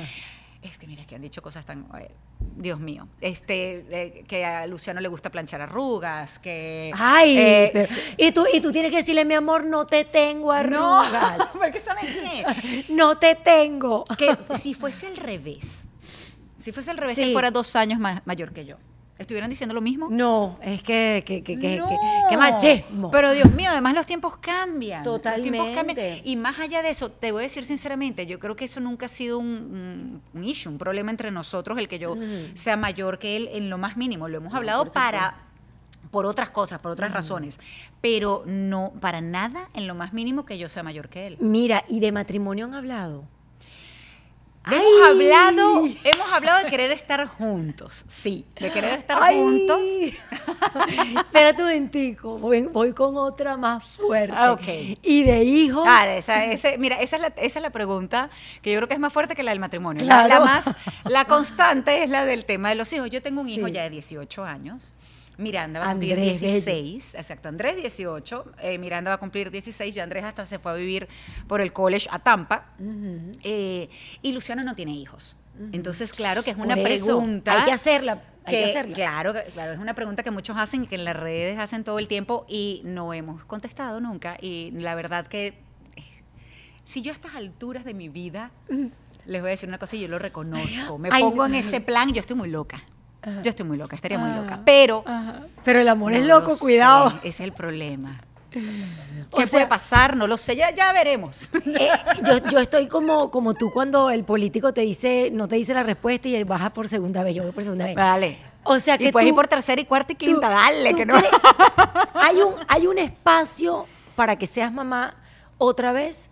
Hay un espacio o está cerrada esa puerta. Racionalmente Ajá. está cerrada esa puerta. Racionalmente. Pero Es escorpiona. emocionalmente, emocionalmente, eh, es- hay una hay duda.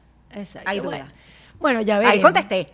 Eh, contestaste Ahí contesté, muy- muy ahí más- contesté. Más, claro imposible. Más claro imposible. Estás indecisa. está. No, no, no, racionalmente estuve- estaría muy loca. Yo voy claro. enrumbada para los 50. mis No, y me gustó. sí, es Eh, sencillo. me Todavía me gustó. falta un poquito, pero voy enrumbada. No, pero como yo decía ayer que voy a cumplir 46 en unos días, tú vas a cumplir 47 en 47. unos días. Eh, yo, aquí estamos echando para la calle a todo el mundo. no, pero yo decía, coño, ya estamos, ya estamos más Ya cerca estamos, de claro, los de los 50. que de los 40. Por eso digo que estamos coño. enrumbadas, vamos, vamos en bajada y sin freno. Pero, Mira. pero te voy a decir una cosa, claro, quizás ya yo sé eh, lo que es tener hijos, ya tú sabes perfectamente también lo que es andar la pañalera, acá, están chiquitos sobre todo, y cuando están pequeños, si tienen hijos pequeños, aprovechenlos, Ay, sí, amapúchenlos, pasa muy rápido. abrácenlos. Pero más allá de eso, porque cuando crecen y son teenagers, ya la cosa empieza a dar ese dolor de cabeza. Ojo, son, yo tengo una relación maravillosa, no Sí. me puedo quejar con mis hijos, pero, Dios mío, mira que ah, es complicado. Tener hijos adolescentes, Vamos a empezar un poquito a hablar inglés. Además, I want to hear you because I love you and I've been like more than 20 years in a friendship with you, but I have never like hear you like in a phrases, like long phrases or whatever. In English? En inglés. okay, Mi okay, amor, okay. si yo con esta, si yo así, tú, si- sin esta vergüenza, mira, yo te hablo. Me parece maravilloso, esa es la única forma de aprender a hablar. So how have been, yo no sé si lo estoy diciendo bien, the, your relationship with the um, teenagers, como con la adolescencia. Ok. In English, everything from now and on, a little bit. I want to, I want to hear your English. It has been really hard. Ajá. especially because uh, you have to remember that I have two teenagers that lost their father. Yeah. So I had to deal with that all by myself. And I Oh remember my the gosh. first time that Andres took my car without permission. Mm-hmm. And I realized that. And of course, I got really angry and uh, talked to him and, and ground him. And I started crying Of course. because I felt so alone. Mm. Ishmael wasn't there with me. I, I, I couldn't, you know, pick up the phone and talk to even a. I No, esa vaina me la cuentas en español. Ok. Porque eso es demasiado profundo. Yo quería empezar, yo quería empezar a hablar. tried, y pero bueno, ok. hablar una. vamos, vamos a relajar. Esto es té verde, pero dale, échate un palo. Y entonces, eso, eso es demasiado. Bueno, no, pero es que es verdad, eso- tú me no, hablas. me gusta tú- que lo compartas. Tú me dijiste a mí que hablara de mi vida de, de mamá de teenagers, de adolescentes. Bueno, en este Pero es caso, verdad. les traduzco, les digo en español. No importa, igual. La primera vez que Andrés se robó mi carro, y yo me di cuenta y lo castigué y lo regañé, etcétera, me puse a llorar horrible porque Claro. yo decía, o sea, me sentí muy sola. Yo decía, no está Ismael aquí para lidiar Fuerte. con esto. Y no era como que si me divorcié y déjame este desgraciado, mira, ocúpate de tu hijo No, que ya ve-". No, no. no, ¿A quién le voy a reclamar? No, No. si me le está en el cielo. O sea, Claro, o sea. ¿A qué- ¿Qué hago? Yo creo que eso es la parte más difícil que te ha tocado ahora manejar a dos adolescentes o bueno, ya un muchacho de 18 que también, porque dicen niño chiquito, problema chiquito, Así niño mismo. grande, problema Así, grande. tal cual, Y sin el papá, yo admiro muchísimo las madres que ¿Sí? crían a sus hijos sin sus padres. Para mí, chapó. De es verdad, que me sabes que de hecho yo recuerdo llorando y ese día estaba muy mal inclusive para hacer mi programa y dije ya un momentito la verdad que a mí nadie me obligó a tener hijos nadie me obligó a tener hijos así que esta fue mi decisión también hace muchos años se suponía que esto iba a ser Compartido. dos pero bueno me tocó como a tantas mujeres criar a sus hijos, por lo menos en este caso, una etapa adolescente, sola. Así que vámonos. O sea, ya estás montada en el burro, hay que arrearlo. Vámonos a, a tratar de hacer lo mejor posible. Y es lo que tra- he tratado de hacer. Ha sido, créanme, he tenido, yo sé que nosotros, y lo he dicho también al- algunas veces en redes, a veces lo que uno muestra en las redes es solamente lo maravilloso, pero yo también he dicho que mis hijos me quieren sacar canas verdes, y, es- y no es mentira, es verdad. yo o sea, sé. ellos han intentado volverme loca, pero yo no me dejo. Yo no me dejo. El tema de la manejada, que sufrimiento. ¡Ah! Yo te veo, Sí. primero te vi con Andrés y ahora te veo eh, Con Miranda. Con Miranda. Yo no sé, es que, es que yo, yo te Por eso es que yo digo que si yo tengo otro hijo, yo estoy muy loca. Sí, estás yo loca. estoy muy loca porque ya yo sé y lo lo que vas es a hacer, y nosotros vamos a digo, ser las tías viejas. Lo que digo es- exacto, lo que Yo voy a digo- ser tía abuela. Bueno, yo soy tía abuela. No, chama. Bueno, soy tía, soy No, tía, no abuela Mariale, todavía. Pudiera tener un nieto ya, pero no lo tengo todavía. No nos hagas esto. No, no lo hago. No, nos hagas tía Pero abuela. tú sabes que cuando, cuando yo digo, cuando Luciano me diga que quiere tener un hijo, ¿qué hacemos? Bueno, vamos a hacer una cosa. Yo le voy a decir a mi hermano que me preste a Carlota y a Marcelo por un fin de semana. Ah, bueno, mira, vamos a lidiar aquí con esto porque yo sí sé lo que es, pero tú no. Exacto. Vamos a ver qué tal, ¿estás bien? ¿Vamos Además, bien? además, Luciano tampoco es ningún muchachito, ya está grande. No, Luciano tiene exacto 44, él va para Bueno. 45. Este, y No, ojo, y tú- el problema es que la paciencia se va agotando. Tú le dices, Luciano, te tengo a Carlota. Te tengo a Carlota, te ¿Cómo tengo se llama? Marcelo. Mar- Marcelo es el Te chiquitico, tengo a el hermano. Carlota, te, tengo a Marcelo, a y ver qué tal, cómo te va con ellos. Ah, yo creo que no, no es fácil. Eh, Tener no, bebés, no, ustedes saben, no es fácil. Tener hijos no es fácil. Adolescentes no son nada fáciles. Pero no me respondiste con la manejada. Me- sabrás que a mí no me fue tan... Ay, No. yo no puedo. No. Chopo con eso, María Alejandra. Mm. Chopo con eso. Yo es que yo sudo, me da taquicardias, arritmias. A mí me cuesta. Te pones nerviosa. Pero horrible. No, yo no, yo trato de ser bien relajada con eso. Y me ha ido dentro de Mm. todo bien. Con Andrés quizás me estresaba un poco mirando más cuidadosa, más cau- cautelosa al manejar. Entonces, pues bueno, la, la- de hecho, entonces aprovecho porque a ella no le gusta mucho. Ojo, no Mm. le gusta mucho que yo la grabe. Pero ella sí se la pasa con ese Snapchat y no sé qué, grabando, me hacen las peores poses, ¿sabes? Y por ver ángulos. O sea, ella. Y de hecho me da Yo risa no porque el, el otro día me dice, mamá, muerta la risa. Mira Kiki, lo que posteó es que es igualito, él hace lo mismo a Me Camila que yo te hago. No lo puedo decir. No, no, no. Yo voy a hablar con Kiki, yo no vi esa vaina. porque pero- no me deja ni pero era seguirla una en cosa nada. también, era una cosa que decías, era algo así, Kiki, Que lo no me siento. grabes. Este decía, exacto, le decía, no, no, no, ella te estaba mandando a decir algo. Y tú le decías, Ajá. no, yo no voy a decir eso. Pero mamá, Ah, sí. dile, no sé qué. Y entonces tú le decías, y lo dijiste en una parte, la otra no, y ellas muertas de la risa.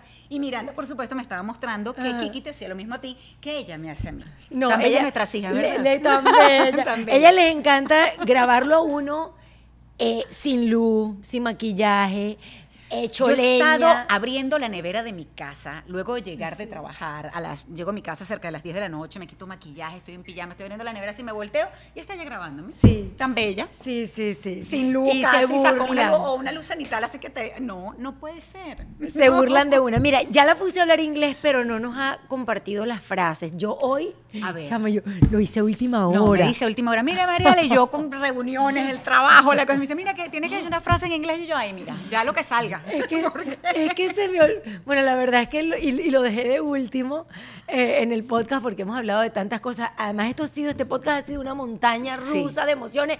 No, nos reímos, lloramos. nos Así, reímos, así lloramos. mismo, así mismo. Y entonces vamos a terminar, te diría, con esas frases. Ahí tienes una que- pizarra si quieres copiarlas, si quieres Eh, escribir, transcribirlas. no, ¿te no, las puedo decir? ok, sí, claro, obvio. se Igual decir. se las ponemos siempre y recuerden, voy a, voy a hacer la aclaratoria. Siempre que hablamos en inglés, ponemos los subtítulos. Ustedes tienen que activar en YouTube eh, esa opción para que encuentren los que no hablen nada de inglés, encuentren allí los subtítulos en español. Ah, y también cuando eh, hablan o dicen sus frases en inglés, las ponemos aquí si no las escriben. Qué bueno. Así que véngase con A todo. ver, a ver, Ajá. bueno. Love your family and tell them every day or at any opportunity that you have that you love them. Ok, love your family sería su, su frase, ama tu familia. And tell them y díganles que lo aman, porque no solamente es como que, ah, ellos deben saberlo, que los quiero. No, No. díganle que los quieren. Em, This is the first one. Try to smile, to laugh as much as you can. Traten de, de reír, de, de sonreír lo más que puedan. Yo creo que eso es tan importante en la vida, especially when you lost someone. I know that it's really hard, but they will love for you to be happy again. Believe me, I know. I mean, I don't know, no, for sure, but I'm pretty sure that uh, my husband want me want me happy, and Of and course. he's celebrating that that I'm, you know, I'm trying to, I'm trying. No, I am happy now. Thank Ay, God. ay, bendito Dios, amén. Amén, amén. thank you, thank you, thank you. No, gracias a Dios. Sí, de verdad que sí. Em, Yo siempre digo cuando eh, la gente hace comentarios como eso de que qué pensará fulanito que se murió, que está en el cielo. Em, siempre digo, en el cielo, con Dios, solo hay amor, paz, eh, bondad. pero te voy a decir una No cosa, hay- Cami, también. Si tú quieres a alguien, lo quieres feliz. Obvio. Así de sencillo. Claro. Entonces, yo por mucho tiempo me negaba a pensarlo y mis hijos me lo recordaban. Es así. Y me decía, pa, hizo pues todo lo posible por hacerte feliz en vida. ¿Tú crees que no te va a querer feliz ahora? Obvio que te quiere súper. Es que yo estoy segura que Maelo o Ismael está eh, apoyándote y, y empujándote y, de- y cuidado y no fue él. mi- Cuidado, si no fue el que... Cuidado y no fue él que empujó todo. De verdad, para, Para poner salga. un buen hombre en mi camino nuevamente. Por este supuesto, caso. Sí, amén. eso sí, porque es muy buen hombre, de verdad que, que Luciano eh, se deja querer. Yo se lo dije en un momento. Le dije, Mm. te deja- es ese tipo de personas que, que se hace querer. Y, y pues bueno, mira, ya hemos tenido un tiempito y aprovecho para entonces otra de las frases. Ajá. eh, give you the opportunity to be happy. Date la oportunidad de ser feliz. Choose to be happy. I know that life is hard as it is. It's really hard. But it's your choice to try to be happy, make you, because sometimes it's really hard, I know, mm-hmm. but you can do it. At least try to be happy. Choose to be happy. Me Exacto. encanta. Otra frase, una, dile una frase en inglés a Luciano. A Luciano. Ok. Luciano. Luciano. I'm just trying to think something fun. Luciano. Luciano, let me tell you a little bit about Luciano. Ay, cualquier cosa. He's, no, he's very lov- lovable. Uh, he's a very good man. Uh, he has his character. He's a little bit jealous. De verdad. Yes, sí, señor. Es un Ay, poquito celoso. Luciano. Yes, I didn't know that about him. No sabía eso de él, pero, pero sí, pero mm, I love him. Ay, I love you. Sería, para ti, Luciano, sería I love you. Esa I love you, Luciano de Alessandro. Y, y para la gente, y para la gente que, que está escuchando y que no sepa nada de inglés, pues que sepan que I love you es yo te amo. Exactamente. Eh, porque aquí hemos tenido. Que ojo, para los que no saben inglés, cuando uno dice I love you, puede ser yo te quiero o yo te amo, pero el significado real es eso. Yo a mis hijos, por ejemplo, Sí. es más, en las redes mucha gente dice, ¿por qué yo pongo el, el love you? Pero es que yo me acostumbré con mis hijos de pequeños Sí. a decirles love you. Porque Sí. uno tiende también a, lamentablemente, a cortar las palabras, ¿no? Debería ser I love you, pero yo les digo love you. Y a Luciano ya también me acostumbré también y le digo love you, igual. Entonces hay veces que dicen, ¿pero por qué no le dice te amo? Ya se lo estoy diciendo en inglés, pero si este, quieren o ustedes quieren sentirse un poco mejor, no. lo puedo decir en español Ay, también. No, qué te amo. cansancio, qué cansancio veces la gente. Vivan y dejen vivir, como dice Ay, como dice amigo Ay, sí, que lo, lo adoro. I ¿Alguna- love your heart. Ay, yo también te amo. ¿Alguna palabra en inglés que quieras enseñarle a la audiencia? Eh, no sé. ¿Sabes que una de las palabras que más me costó pronunciar? A bueno, dos. Es que la- las voy, me vienen rápido a la memoria. Eh, jewelry, que es eh, pues todo lo que es joyería. Jewelry. Ajá. Y el Y- o yo lo estoy pronunciando mal. Theater. Tú lo estás pronunciando mal. ¿Cómo es? Ella que jewelry. Ella dijo, yo, ella jewelry y yo, jewelry. Ojo, y, mi inglés no es ¿Cómo que es el mejor. Ya va, Ah, again. claro, no es again. el mejor, pero es jewelry. Enséñame que yo hice para este podcast, chica. Yo hice esta vaina para esto, para aprender. Again, ¿cómo es? Jewelry. Y yo, ¿y qué jewelry? Jewelry no es, no es jewelry. No, es jewelry. Y a mí me costó eso. míralo, Y jewelry. theater. Theater. Ah, theater. El teatro. Theater. Y for Lauderdale. Ah, Fort Lauderdale también. También, For- esa es eh, otra de cuesta, las que cuesta. Fort Lauderdale. Sí.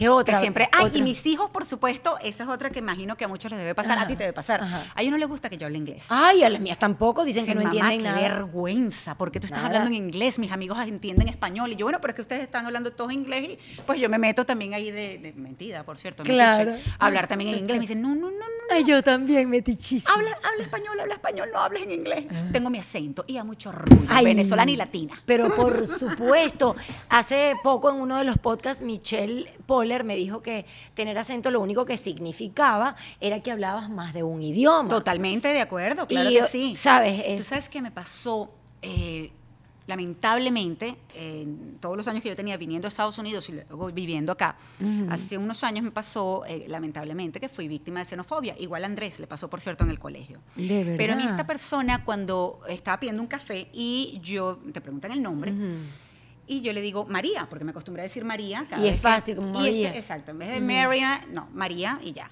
Y sé que siempre lo van a escribir bien. Este hombre que estaba delante de mí se voltea y me, ve, y me ve de arriba abajo. Ya yo sabía por dónde venía la cosa y me dice, en inglés me dice, eres latina. Eh, So what? Y no, se- me le Papito. quedé mirando y me reí. Le dije, yes, I'm proud to be. Claro. Sí, y orgullosa de serlo. ¿Y saben qué? Sí, no me importa si tengo acento. Es más, le voy a decir una cosa. Sofía Vergara ha hecho millones con su acento. Nosotros no estamos sacando provecho al acento. Exactamente. No estamos haciendo negocio Exacto. con el acento. Mira, y antes de despedir el podcast, también otra cosa. Eh, ¿Eres americana ya? Sí. Ay, hiciste tu... Soy ciudadana. Tu, ay, qué lindo. ¿Y Sí. ¿Cómo te sentiste ese día? muy extraño Ajá. porque yo me hice ciudadana y me juramenté como ciudadana estadounidense eh, cuando estaban unas de las últimas protestas en Venezuela, muy Mm, fuertes. que sí. Y yo tenía una mezcla tan horrible de sentimientos y me sentía como que estaba en parte traicionando mi país y, y- y después me di cuenta y sabes qué, más bien me sentí orgullosa porque dije, qué bonito es tener, en este caso, un país un- de nacimiento, una madre de nacimiento y tengo otra madre de adopción, porque gracias a Dios, gracias a Dios, este país me dio, me acogió y me dio la oportunidad. Y también, a pesar de lo que pueda pasar, pues me quiere que decir que yo tengo que estar agradecida que tengo a, a un país hermoso como Venezuela en mi corazón y tengo otro país maravilloso que me ha abierto las puertas como Estados Unidos. Tú sabes que yo siempre hago esa analogía, siempre comparo, porque cuando a mí me tocó ir a hacer la, eh, la juramentación, eh, Joaquina, nunca voy a olvidar que tú sabes que Joaquina es súper espiritual, cree mucho en Dios. claro. Me dice, mami, ¿cómo vas a jurar? Entonces, tú vas a jurar en vano. Y yo le digo, no, yo no voy a jurar en vano, yo amo este país y voy a defender siempre este país. Y te voy a decir por qué. Y le, y le hice esa comparación. fíjate. le dije, tú tienes tu madre, por ejemplo, yo tengo mi mamá que como tú sabes, también estaba por allá con Maelo, se fue a vivir con Dios hace eh, seis años, y a mi mamá nadie la sustituye. Nadie. Mi mamá es mi mamá y no hay nada que yo compare con Rosario Zapelli, mi, mi mami, pues, o sea, no, no- nadie se le puede parar al lado, pero en el camino yo he ido asumando amores, porque Claro. yo siempre le digo a mis hijas, eh, mi corazón y mi vida eh, está presta siempre a sumar y no a restar. Y uno de esos amores que yo he sumado es esta tierra, Claro. que digamos que es, y así mismo se lo expliqué Mariale, una madre adoptiva. Entonces yo amo a mi mamá, pero también amo a muchas personas que en el camino eh, han tratado de ser como mis madres. Exacto. Y uno tiene corazón eh, Es eso, va abierto a amar. Ese, ese amor es impresionante como puede, tu corazón da para mucho. Y además, uno de los valores que yo em, más quiero mantener allí intocables, eh, inalterables y que quiero que, que- que siempre lo tengan mis hijas también es el valor del agradecimiento. Así es. Porque yo creo que una persona agradecida siempre eh, puede dar mucho más y recibir de la vida y del mundo mucho más. Y, y si uno no es agradecido con este país, uno no es agradecido con nada. Así que sí se puede amar la patria de uno, Claro que sí. el país y amar también, así con toda la pasión que ustedes están sintiendo a través de este podcast y de mis palabras, esta otra tierra que yo también la siento. Claro, pero es que además sabes que eh, estamos lejos pero no ausentes de Venezuela. No, para nada. Eh, Venezuela es la estará- madre. No importa en qué parte del mundo nos encontremos. Venezuela siempre estará ahí con nosotros en el corazón. Pero sí hay que ser agradecido Claro. con quien te da oportunidades y en este caso con este país. Entonces, pues Así sí, es. soy venezolana y estadounidense también. Muy bien, mira, antes de terminar, porque ya vamos a terminar, yo me voy a parar, tú te quedas aquí, ustedes van a escuchar los pasos, no corte, no corte, Franklin, porque yo voy a, voy a una cosa que le voy a regalar a María Alejandra. Ay, ¿qué será? Miren, ¿Qué será? los pasos. Le voy a regalar uno de mis diseños. Esto A ver. Yo lo organicé porque tiene el nombre de tu sobrina Carla. ¡Tan bella! Mil gracias. Tú sabes que yo le había comentado. Carlota. A Camila le había comentado, a Franklin inclusive, que yo necesitaba a Carlota, porque bueno. yo adoro a mi sobrina, por supuesto, ustedes lo saben. Y cuando yo supe que esto se llamaba Carlota, dije, yo tengo que tener esa Carlota, no puede ser. Ay, ahora la tienes. Ahora Ah. cuando te vayas para la playa, que sé que eres muy playera y te Soy gusta. muy playera. Pues ahora te vas con tu Carlota, que es preciosa. Que me encanta, mil gracias. Ay, mi amor, me encantó ahorita. encanta. La verdad es que no lo había como organizado, pero ahorita que hablamos de Carlota, digo, Carlota. la Carlota de Mariales. Maravillosa mi Carlota, me la Mi llevo. amor, bueno, ya estamos despidiendo este Pero podcast. ya va, antes de que la, para que la gente sepa. Ajá. Este no es, para que vean que yo de verdad van a escuchar los pasos también. ¡Qué bella! ven. Yo sé lo que va a hacer. ¡Ay, se cayó la cara! Yo sé lo que... No importa. Ya sabemos, ven. Miren, esta es mi cartera que yo traje hoy Ajá. que la cargo todo el tiempo. No, ¡Qué no, bella! Gracias por la Este, la promo. conocen, ¿verdad? Y- La y. Valentina. Esta está vacía. Esta es la Valentina, pero miren, está full Mira. de todas mis cosas porque de verdad es mi cartera y además la que cargo. Y la ama. amo. ¡Ay, me encanta, mi amor! Así que de verdad, gracias, gracias. Mi vida, por favor. Gracias, gracias, Me gracias, encanta que gracias. tengas un pedacito de tanto No, trabajo, Imagínate, maravilloso. de mi reinvención, de todo lo que nos ha costado. El éxito que has tenido, tú no sabes cuánto me alegra. Ay, yo sé. Ay, no, qué gracias. maravilla, qué increíble. Eso sí, una de esas conversaciones que hemos tenido entre amigas, yo le decía, pero tú no paras, ni en vacaciones, me dices que no puedo. Y te entiendo. No puedo. Me siento identificada, pero felicitaciones porque Gracias, reina. Increíble. Me voy con este regalo, pero vamos a terminar este podcast porque yo necesito ver antes de irme a trabajar eh, qué me llevo de aquí. Exacto, ahorita, ahorita lo vemos. Pero mira, quiero decirte que estoy muy agradecida que te hayas venido este, para grabar el podcast. Eh, esta temporada que dentro de poco terminaremos la primera temporada de Camila Live, no, no era lo mismo si yo no tenía a personas que han significado mucho para mi vida. Y de verdad, eh, tú eres una gracias a Dios puedo hacer ese check. Bustamante ya lo tuve, es otra. Mi comadre Mónica Pascualoto es otra. Son mis compañeros de Radio Caracas Televisión con los que crecí, con los que he vivido momentos muy, muy, muy, muy, muy, muy, muy alegres, también muy, muy, muy, muy, muy tristes.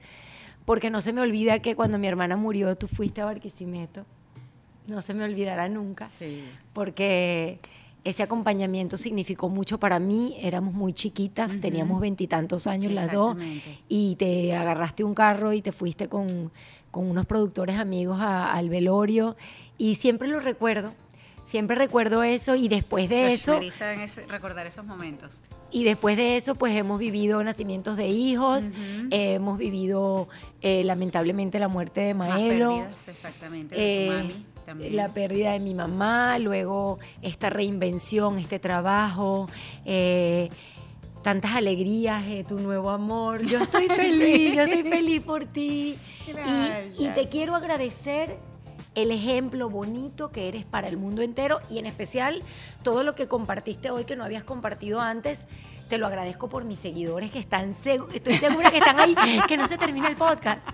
Que hay mucho que contar todavía, sí, pero va a ser en otra oportunidad o después como unos vinos nosotras.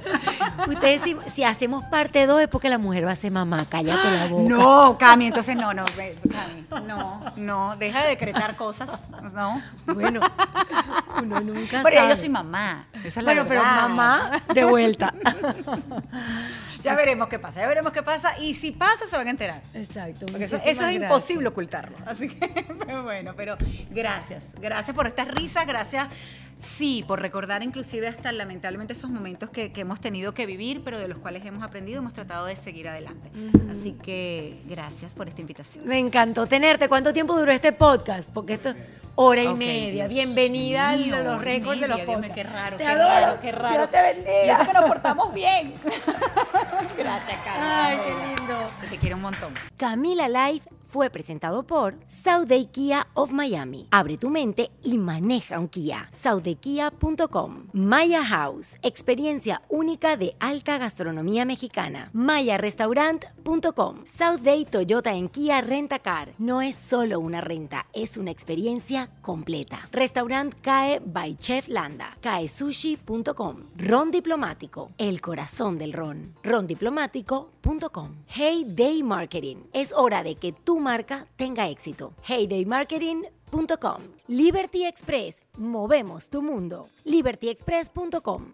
Camila Live está disponible en Spotify, Apple Podcast y Google Podcast. Y si quieres vernos en video, te espero en mi canal YouTube.